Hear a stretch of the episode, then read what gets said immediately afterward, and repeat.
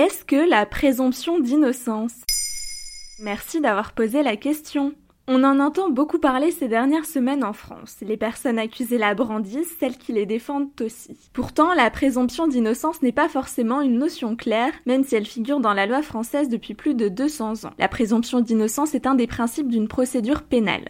Il est garanti par l'article 9 de la Déclaration des droits de l'homme et du citoyen de 1789 qui dit que tout homme étant présumé innocent jusqu'à ce qu'il ait été déclaré coupable. C'est au procureur de la République de rapporter la preuve de la culpabilité d'un prévenu. Et concrètement, comment ça se passe? Alors, toute application de la présomption d'innocence demande une instruction. Lors d'une procédure d'instruction, des preuves à charge et à décharge sont examinées par des enquêteurs et le juge. Ensuite, lors du procès, les juges déclarent coupable une personne uniquement s'il y a absence de doute concernant la culpabilité du prévenu. Et on parle parfois d'atteinte à la présomption d'innocence, non? Oui, parce que l'atteinte à la présomption d'innocence est punie par la loi. Il y a plusieurs implications de la présomption d'innocence. Cela limite la liberté d'expression, parce que si une personne est présentée dans la presse comme coupable, alors qu'elle ne l'a pas encore été déclarée, elle a le droit à une rectification publique. Ensuite, des images d'une personne menottée mais présumée innocente ne peuvent pas être diffusées. Ok, donc on ne déclare personne coupable tant que la justice ne la déclare pas coupable. Pas toujours facile, non? En effet, le 6 juillet 2020, Gérald Darmanin est nommé ministre de l'Intérieur après avoir occupé le poste de ministre de l'Action et des Comptes Publics pendant trois ans. Sa nomination est vivement critiquée et remet la notion de présomption d'innocence sur le devant de la scène médiatique française. Le nouveau ministre de l'Intérieur est visé par une plainte pour viol. En fait, deux procédures judiciaires sont en cours depuis 2017. L'une l'accuse de viol pour des faits remontant à 2009, classée sans suite en 2017, l'enquête a été rouverte le 11 juin 2020 par la Cour d'appel de Paris. Le ministre est accusé par une femme qui lui avait demandé de l'aide pour faire annuler une condamnation datant de 2004 pour chantage et appel malveillant contre un ex-compagnon.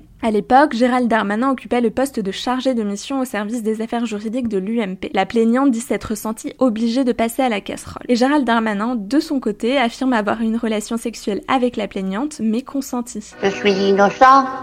Donc l'affaire est en cours, mais Gérald Darmanin devient ministre. Pas étonnant que ça fasse débat. Justement, le 10 juillet 2020, quelques jours après sa nomination, des milliers de manifestants ont protesté à Paris et dans plusieurs villes françaises contre le gouvernement avec des slogans comme Culture du viol en marche, violeur en prison, pas au gouvernement. Pour les associations et militantes féministes, le débat ne devrait même pas avoir lieu. Gérald Darmanin n'aurait, selon elle, jamais dû être nommé à ce poste et beaucoup regrettent l'absence de principe de précaution.